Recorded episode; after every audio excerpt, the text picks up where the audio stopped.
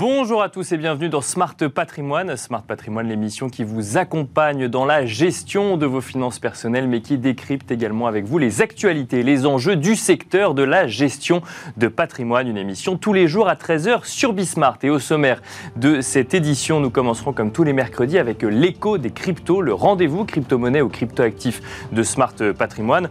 En l'occurrence, nous nous demanderons durant cette émission si les crypto-actifs permettent réellement de financer des activités illégales de blanchir de l'argent plus facilement que des mécanismes financiers traditionnels. Pour cela, nous aurons le plaisir de recevoir euh, dans un instant sur le plateau de Smart Patrimoine Pierre Gérard, le CEO de ScoreChain, ScoreChain qui est le leader européen des solutions de crypto compliance.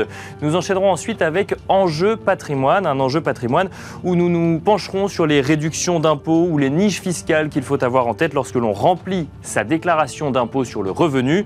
Pour en parler, nous aurons le plaisir de recevoir sur le plateau de Smart Patrimoine Léa Directrice de, Quintessence et notamment de l'agence de Paris. Bienvenue à vous tous ceux qui nous rejoignez. Smart Patrimoine, c'est parti. Et nous commençons donc avec l'écho des cryptos, le rendez-vous crypto-monnaie ou crypto-actifs de Smart Patrimoine. Les crypto-actifs, justement, permettent-ils réellement de financer des activités illégales ou de blanchir de l'argent plus facilement que des mécanismes financiers traditionnels? Est-ce une solution euh, envisagée de manière plus récurrente par les personnes qui voudraient justement financer des activités illégales ou blanchir de l'argent? C'est en tout cas une idée reçue qui, euh, bah, qui se maintient et d'autant plus que le sujet régulièrement amené lorsqu'il s'agit d'apporter une régulation sur les crypto-monnaies. On a voulu y voir plus clair et pour cela, nous avons euh, invité sur le plateau de Smart Patrimoine Pierre Gérard, le CEO de ScoreChain. Bonjour Pierre Gérard. Bienvenue sur le euh, plateau de Smart Patrimoine. ScoreChain, on le présente rapidement, donc euh, leader européen des solutions de crypto compliance et vous avez notamment parmi d'autres solutions une solution, un logiciel qu'on appelle AML, un logiciel anti-blanchiment d'argent qui permet de vérifier finalement de tracer les fonds euh, lorsque on propose des solutions de paiement en crypto-monnaie, de vérifier si ça ne sert pas à blanchir de l'argent. Vous êtes donc la personne tout indiquée pour nous répondre s'il euh, y a beaucoup d'idées reçues ou quand même une part de vérité dans ces, euh, dans, ces affirmations. déjà, première question, on peut donc lutter, si c'est une des solutions proposées par blockchain, contre le risque de blanchiment d'argent en crypto-monnaie aujourd'hui en 2022 Bien entendu, on le fait depuis 2015 et on n'est pas les seuls au monde à le faire. Euh, aujourd'hui, on permet à nos, clients, des entreprises qui donc traitent des, crypto-monnaies, des crypto-actifs, de répondre à leurs obligations réglementaires, donc en termes d'origine des fonds. Donc euh, le blanchiment, euh, dans le monde traditionnel, c'est utiliser des paradis fiscaux, utiliser des, des sociétés écrans, des prête-noms, multiplier les transactions pour essayer de, réinjecter des fonds qui ont l'air propres. Dans les cryptos, c'est un peu le même principe. D'accord. on, va, on va utiliser des plateformes d'échange dans différents pays euh, qui sont plus ou moins régulés. On va passer d'un token à un crypto, une crypto-monnaie, par exemple. Euh, on va multiplier les transactions, ce qui est beaucoup plus facile. Donc là, ça pourrait dire, attention, là, il y, a un danger, parce qu'on peut créer autant de transactions qu'on veut, très simplement, à faible coût. D'accord. Mais la contrepartie, c'est que toutes ces transactions sont immuables et toujours visibles. Donc on peut remonter au fil du temps et on peut, à partir du moment où on a une information complémentaire, retirer un petit peu, remonter toute la chaîne pour pouvoir identifier euh, la, personne euh, ou, vérifier l'origine des fonds. Alors pour, bien comprendre, finalement, quand on veut blanchir de l'argent, alors on n'est pas là pour donner un cours pour blanchir de l'argent, mais on explique un petit peu comment ça fonctionne pour essayer de comprendre effectivement, euh, comme dans les deux cas, si c'est plus risqué dans un cas ou dans l'autre. Dans les deux cas, en fait, on essaye de créer suffisamment de transactions pour perdre finalement celui qui voudrait remonter à l'origine des fonds.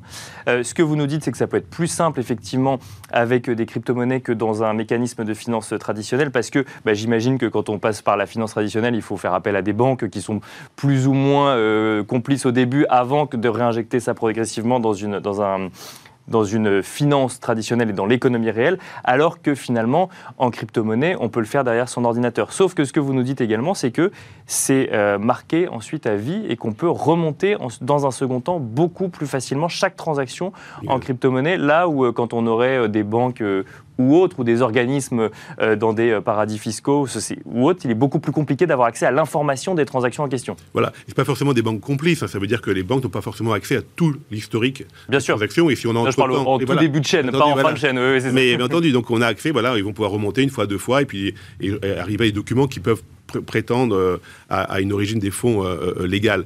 Encore une fois, les cryptos, la blockchain, toutes les transactions, notamment Bitcoin par exemple, depuis 2000, 2010, depuis plus de, 10 ans, 12 ans maintenant, sont marquées et on pourra toujours remonter. On voit maintenant, on va même voir aujourd'hui si tout d'un coup des, des, fonds de 2011 sont en train de bouger. D'accord. Et il y a eu des, affaires euh, assez euh, médiatisé, comme l'arrestation de l'administrateur de Silk Road, qui avait laissé une trace d'adresse IP dans un forum et avec la blockchain a pu remonter euh, jusqu'au et bien l'identifier, remonter jusqu'à lui. D'accord. Donc il était possible de l'identifier alors qu'il était passé essentiellement par des blockchains. Bien, oui, mais il utilisait les Silk Road, un marché, le marché de la, drogue sur Internet, hein, l'Amazon de la drogue, et qui qui acceptait les paiements uniquement en, crypto-monnaie. Et donc voilà, et que, le FBI avait arrêté cette personne qui est, voilà, est un cas qui a très médiatisé. Très, plus récemment, euh, Twitter a été victime d'un scam et des comptes célèbres ont été piratés et demandés à, l'envoi de Bitcoin. Bien sûr. Voilà, en quelques jours, euh, bon, c'est des gamins, je pense, qui ont été voilà, identifiés parce que ben, dès qu'on a un point d'entrée, parce qu'on peut, voilà, on peut faire des multiples transactions dans la blockchain, dans, les, différents, euh, dans les différentes blockchains, mais lorsqu'on va dépenser ces fonds, acheter un bien ou les retranscrire, en, retransformer pardon, en, euros, par exemple, là, il y a une reconnexion avec le, le monde réel. Et donc, on va identifier une information et on peut vraiment vérifier toute l'origine des fonds dans le cas d'un onboarding, par exemple, dans une banque, ou bien euh, dans le cas d'une investigation policière, également remonter toute la chaîne. Donc on peut remonter toute la chaîne, effectivement, quand on revient dans... Enfin, finalement, le, le, signal, c'est quand on, quand on réinjecte l'argent dans le monde réel, finalement, c'est là où euh, on est obligé de montrer pas de blanche et où ensuite on peut remonter, effectivement... Bah, toutes les opérations sont potentiellement euh, des signaux potentiels, mais bien évidemment, lorsqu'on va redépenser cet argent ou bien essayer d'acheter un, bateau, un, appartement. voilà, on va, il y aura toujours là des vérifications qui vont arriver. Donc ça veut dire que tant qu'on vit finalement dans, le monde euh, du darknet, ok, on, pourrait, on pourrait continuer à vivre avec les cryptos. Maintenant, ça votre vie va être très limitée.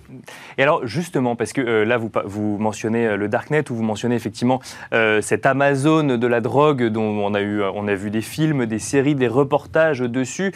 c'était au tout début finalement du Bitcoin. C'était au moment où j'ai envie de dire, cette monnaie, ou en tout cas ces moyens de transaction, passaient sous les radars du fait de leur faible utilisation dans le, dans le monde réel. Aujourd'hui, euh, Bitcoin est largement démocratisé, tout le monde connaît, tout le monde se pose la question d'aller ou non dessus. C'est un sujet de discussion très récurrent.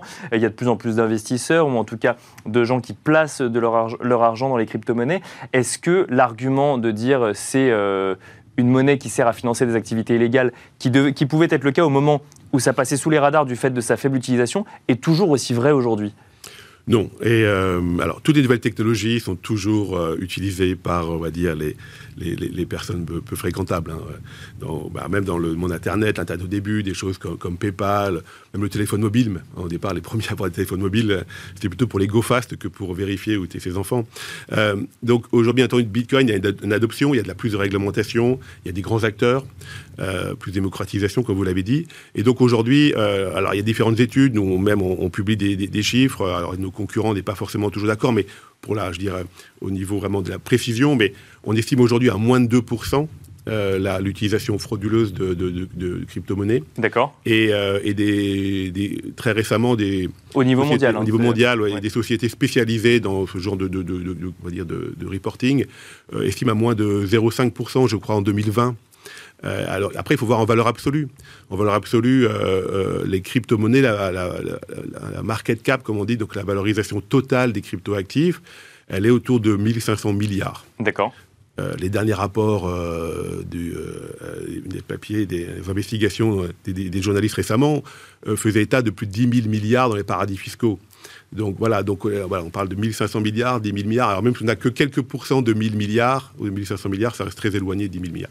Donc, il y a un gros euh, travail qui est fait, un gros travail de fond qui est fait en fait. Ah, et donc ça veut dire qu'il y, y, a moins de valeur sur l'intégralité des crypto-monnaies que ce qu'on peut trouver dans des paradis fiscaux. Alors tout ce qui est ah. dans un paradis fiscal n'est pas forcément en lien avec des financements d'activités illégales, mais globalement essaie de sortir un petit peu d'une manière ou d'une autre d'un système financier, euh, d'un système financier traditionnel. Alors j'ai envie de vous poser cette question pourquoi est-ce que ce cette idée reçue reste au C'est euh, ces premières euh, transactions illégales euh, comme cette Amazon de la drogue dont vous parliez qui, qui ont fait un tel scandale que du coup ça a imprimé une sorte de, marque de financement illégal ou c'est illégal ou c'est la, peur finalement d'une, d'une, économie parallèle? Pourquoi cette idée reçue reste de blanchiment d'argent et de financement d'activités illégales?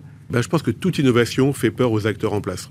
Et on, va prendre un exemple tout simple, Uber contre euh, les taxis G7 par exemple. Bien sûr, oui. Et donc à, un autre, à une autre échelle, hein, euh, le, ces crypto-monnaies, euh, crypto-actifs par rapport à, aux, monnaies fiduciaires, aux monnaies fiat, hein, aux monnaies de banque centrale, bien entendu, les grands acteurs ont besoin de s'adapter, ont besoin de temps. Et naturellement, et on l'a vu dans toutes les innovations, encore une fois, il y a une sorte de, de, de, ralentissement, voilà, on essaie de pousser une pression sur les nouveaux acteurs. Euh, pour que les grands acteurs aient le temps, eux, de se développer aussi. Alors, bien entendu, il faut de la régulation, il faut protéger le, consommateur, mais il faut que la réglementation permette également à l'innovation de se développer. Alors, justement, en matière de réglementation, il y a des discussions au niveau européen euh, en ce moment. On ne va pas revenir dessus, on en parle souvent dans, l'émission. Simplement, euh, il y a une réglementation européenne qui est en train de se mettre en place et il y a une réglementation française qui est déjà plus ou moins mise en place, notamment à l'initiative de l'AMF qui a créé le statut de PSAN, de prestataire de services en actifs numériques. Si je rejoins, si euh, ce que vous nous disiez au tout début, que quand on veut blanchir de l'argent en crypto-monnaie, on fait exactement la même chose que dans la finance traditionnelle, on essaye de brouiller les pistes un maximum, ça veut, ça, veut bien dire que finalement, il n'est pas possible de blanchir de l'argent avec un, intermédiaire qui a un statut de PSAN aujourd'hui en France en, 2022. Ça, c'est, il, faut, il faut passer de la même manière qu'on l'aurait fait avec des banques euh, traditionnelles ou un système financier traditionnel. Ah oui, euh, je pourrais dire même qu'aujourd'hui, les, les contraintes réglementaires sur les PSAN sont très élevées. Et, tant mieux, parce qu'il faut, il faut qu'on crée de la confiance dans les, dans les crypto-monnaies. Et donc, euh, ben, l'AMF a mis en place, en fait, euh, la réglementation française qui est euh, dérivée de la directive européenne. et donc, les PSAN ont des... des obligations en termes de contrôle de l'identité, donc très traditionnelles. Hein. on va vérifier votre carte d'identité, votre preuve de résidence, ce genre de choses. Et puis après, l'origine des fonds. Alors, aussi bien, parle d'un client comme Coinhouse, qui est un client Psan et qui, qui est en France, va bien entendu avoir des échanges entre, entre euros et, crypto-monnaies. Ils vont devoir vérifier aussi bien d'où viennent. Je pense que s'ils ont un virement qui arrive des caïmans sur un compte d'un utilisateur de Coinhouse, ils vont pas non plus euh, l'accepter euh, tout de suite. Et de la même manière, les.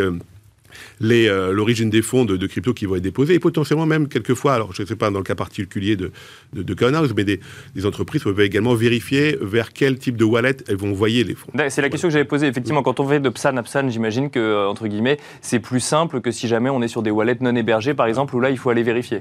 Alors, il y a tout, voilà, c'est notamment alors euh, l'enjeu de MICA et de, des obligations. Aujourd'hui, on va vers un échange d'informations beaucoup plus euh, euh, contraignant entre les, les, PSAN. Bien sûr. Et alors PSAN, ou, je dirais PSAN on est au niveau français, mais je dirais même au niveau ou les opérateurs effectivement de, de crypto. Et, et, après, à quelle limite on va mettre après l'échange entre, on va dire, wallet privé et wallet que j'aurai moi-même sur mon téléphone et que je maintiens, que je gère complètement.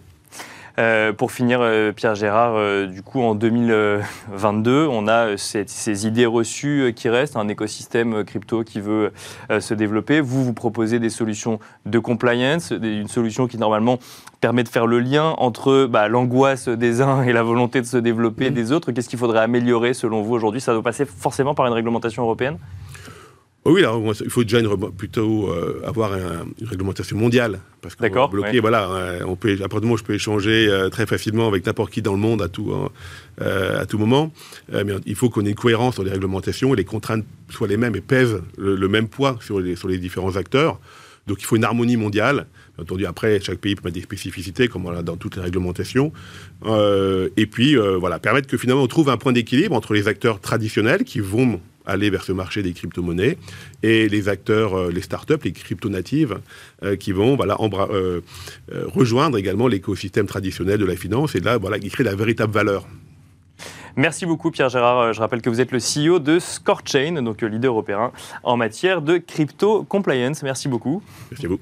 Et quant à nous, on se retrouve tout de suite dans Enjeu patrimoine.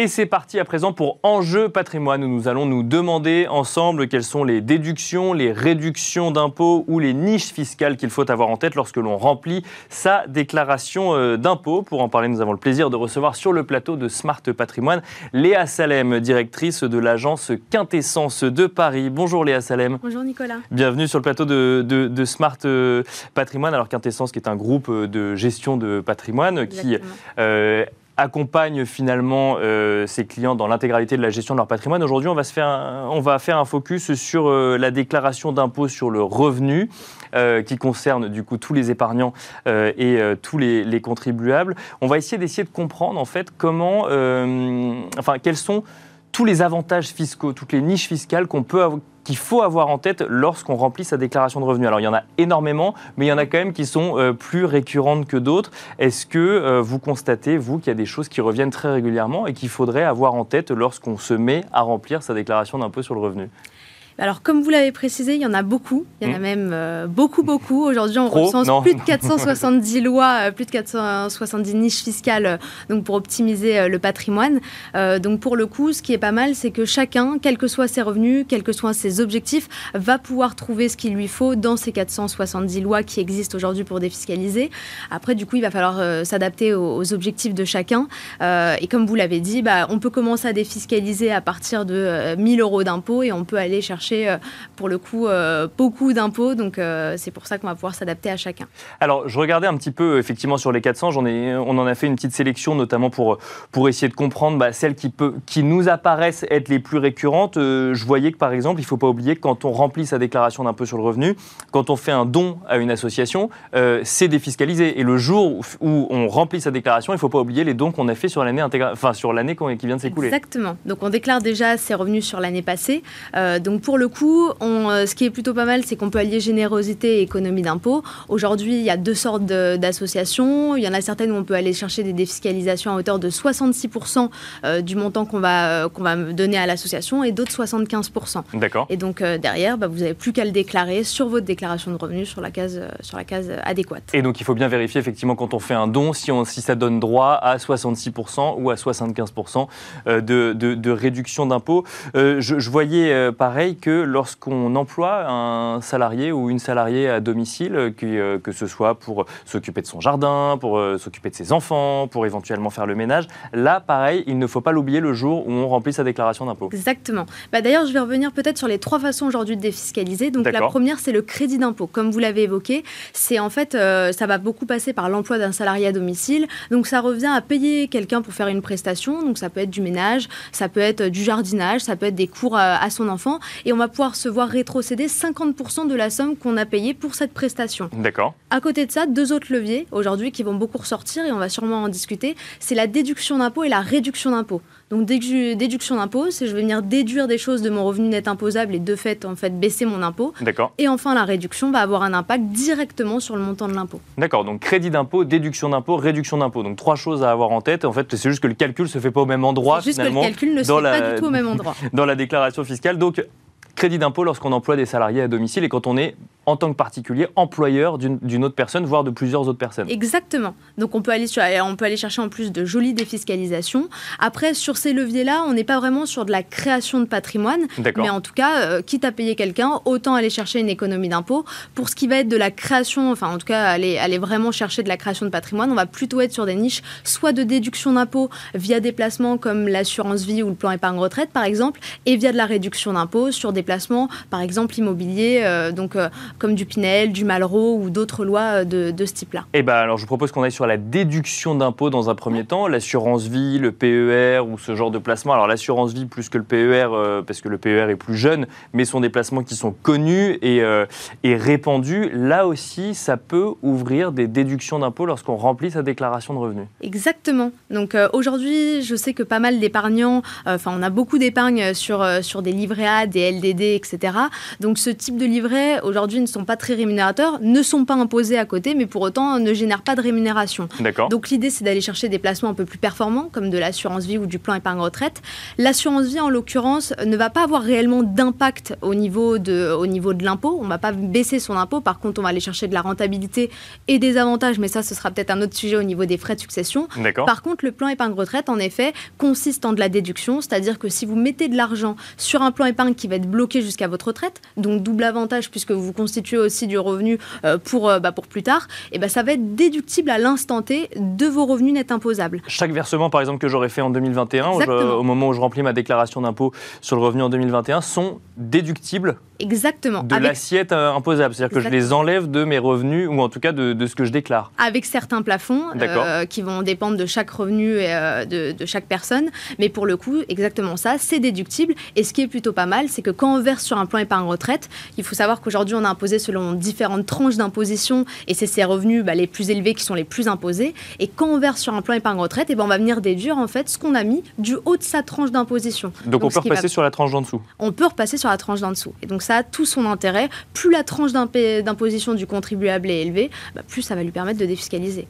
Et à contrario, le PER peut être aussi utilisé sans déduction à l'entrée, sans déduction fiscale, et juste comme du revenu complémentaire en vue de la retraite, pour s'astreindre un petit peu à ce, à ce une retraite. Euh, et c'est un des sujets actuels euh, en ce moment. Alors sachant qu'il y a une fiscalité à la sortie, mais là ce rapport 2022, ce sera euh, le jour où on actionnera finalement le PER quand on, quand on du coup on sera à la retraite.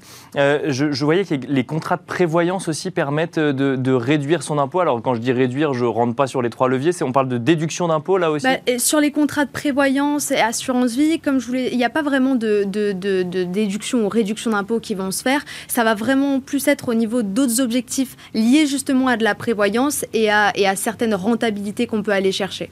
Donc, ou alors dans des cas de transmission, mais là pour le coup on n'est pas sur une déclaration d'impôt sur le revenu, même si on est dans le sujet euh, de la fiscalité. Dans la famille des déductions euh, d'impôt sur une déclaration d'impôt sur le revenu en 2022, euh, Léa Salem, est-ce qu'il y a d'autres choses qu'il faut avoir en tête? Au niveau de la déduction, en tout cas, le, levier qui est le plus utilisé par euh, la cible la plus importante, on est sur le plan épargne retraite. Après, il y a d'autres lois. Je peux parler aussi du monument historique qui va, qui va concerner aussi une certaine cible de la population euh, qui va payer davantage d'impôts. Pour euh, faire très simple, en gros, le monument historique, c'est j'achète un appartement dans lequel il va y avoir beaucoup de travaux et l'intégralité de ces travaux, je vais, je vais pouvoir pardon, les déduire de mes revenus. D'accord. Donc, comme, 100 000 des charges. Exactement. Sauf que c'est directement déductible des revenus net Donc j'ai 100 000 euros de revenus, je fais 100 000 euros, bah, j'ai plus de, c'est comme si je déclarais plus de revenus.